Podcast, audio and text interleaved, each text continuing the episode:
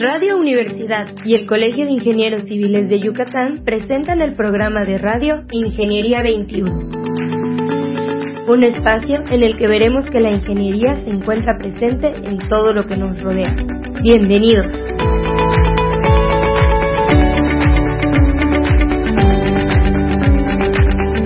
Muy buenos días, estimados radioescuchas. Bienvenidos al programa Ingeniería 21. El día de hoy tenemos con nosotros al vicepresidente del Colegio de Ingenieros, el ingeniero Alfredo Vargas. Buenos días, Alfredo. ¿Cómo estás?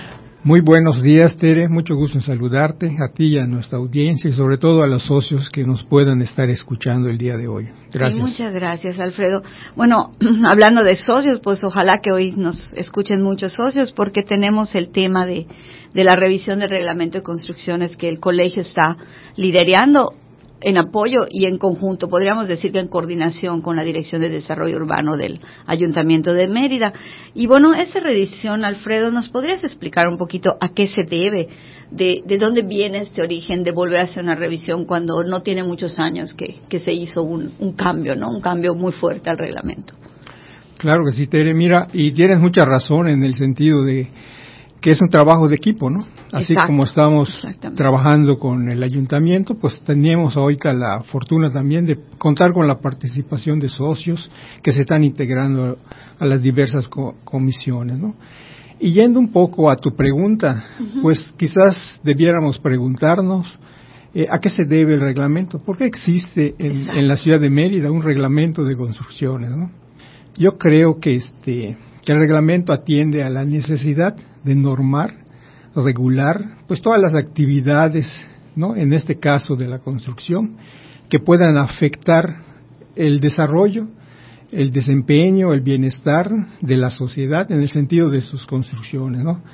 Desde el hecho de ex que exista una regulación en cuanto a los a las rampas, para Exactamente. que nos permita, o sea, hacer inclusiva la ciudad a todas las personas y puedan transitar en ella, desde ese mismo hecho, haciendo un poco esa, este, ese recordatorio, pues podríamos decir que el reglamento, pues está allá para eso, para atender precisamente esas necesidades, ya sea de bienestar, de seguridad, ¿no? Edificaciones seguras, de este, funcionalidad, de diversas instalaciones, vialidades en toda la ciudad, pues ese es el hecho de que exista hoy por hoy un reglamento, ¿no?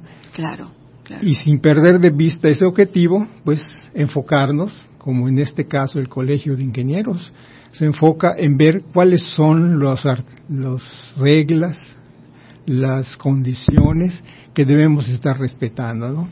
Haciendo un poquito también de memoria, este, un poco antes del reglamento actual que tenemos ahora, que se dio en el 2018. Exactamente. Bueno, hubo uno que venía desde el 2004. Desde el 2004, exacto. ¿No? O sea, transcurrieron 14 años. Antes de que se revisara. Antes de que se revisara y se diera el, del, el actual, que es del 2018. Bueno, hoy ya transcurrieron dos años de ese 2003, vamos, ¿no? Ya el uh -huh. 2021. Y sentimos la necesidad, no solamente nosotros, sino también el, eh, la Dirección de Desarrollo Urbano, de revisar puntos de reglamento que puedan estar quedando, pues, de alguna manera cortos, ¿no? Un ejemplo claro es el que recientemente acabamos de vivir, ¿no?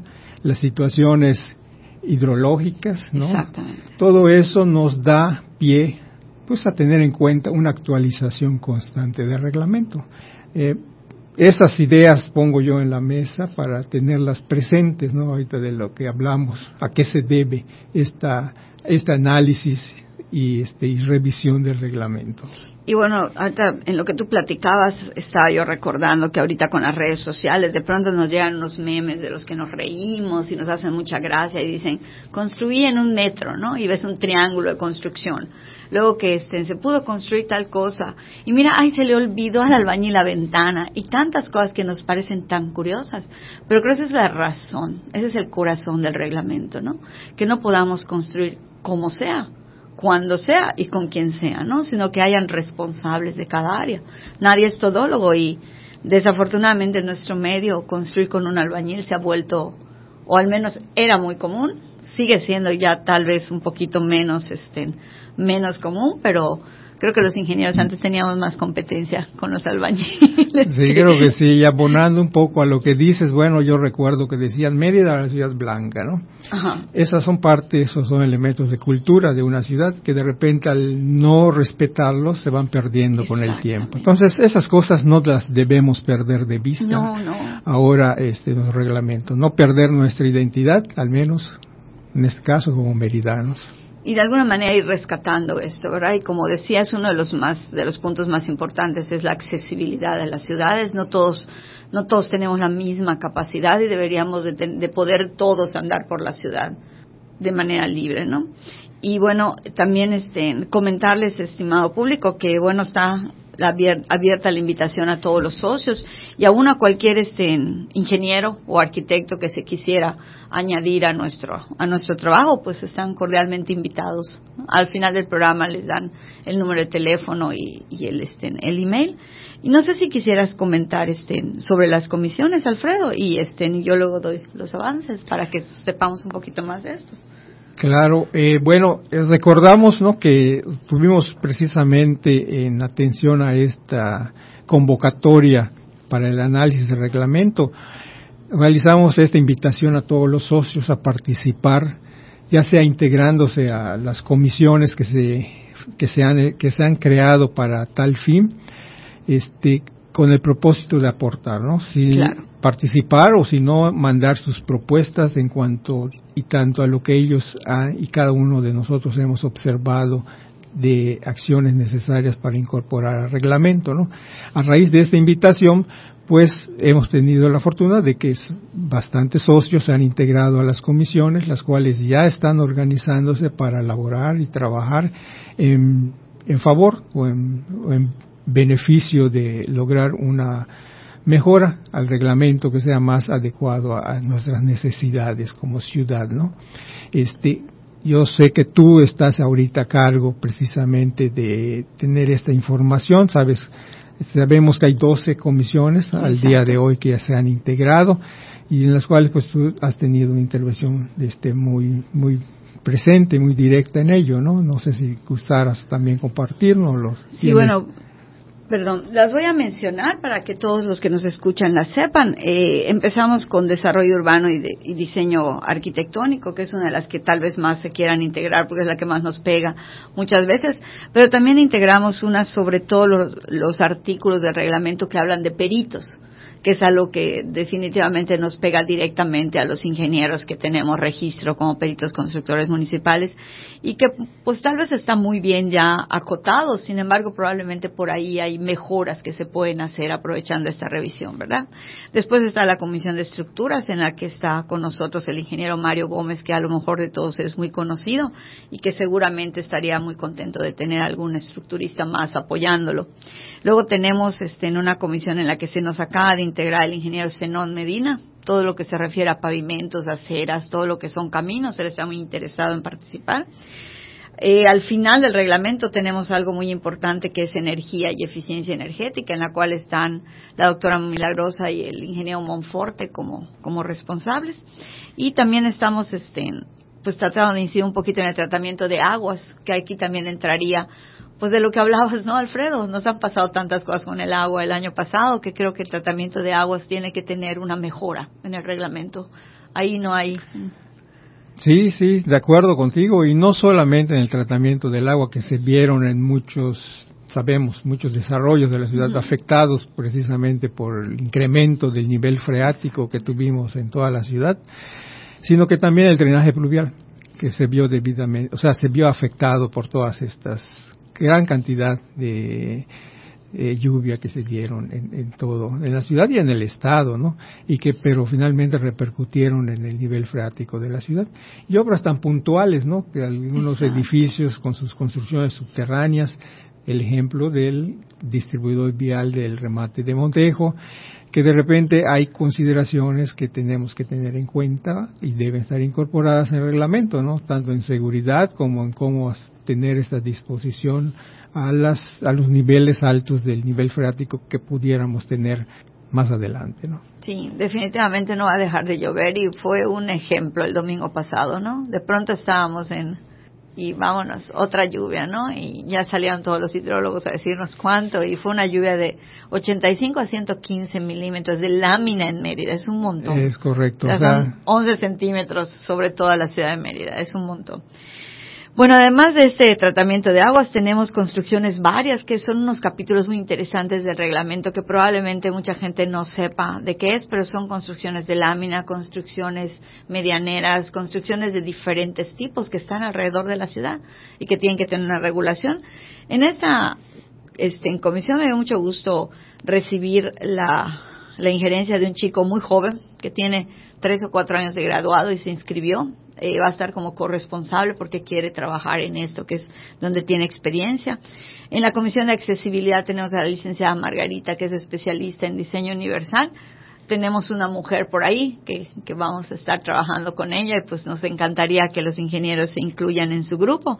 Y finalmente la Comisión de Seguridad, en la que está nuestro compañero Valdemar Gómez.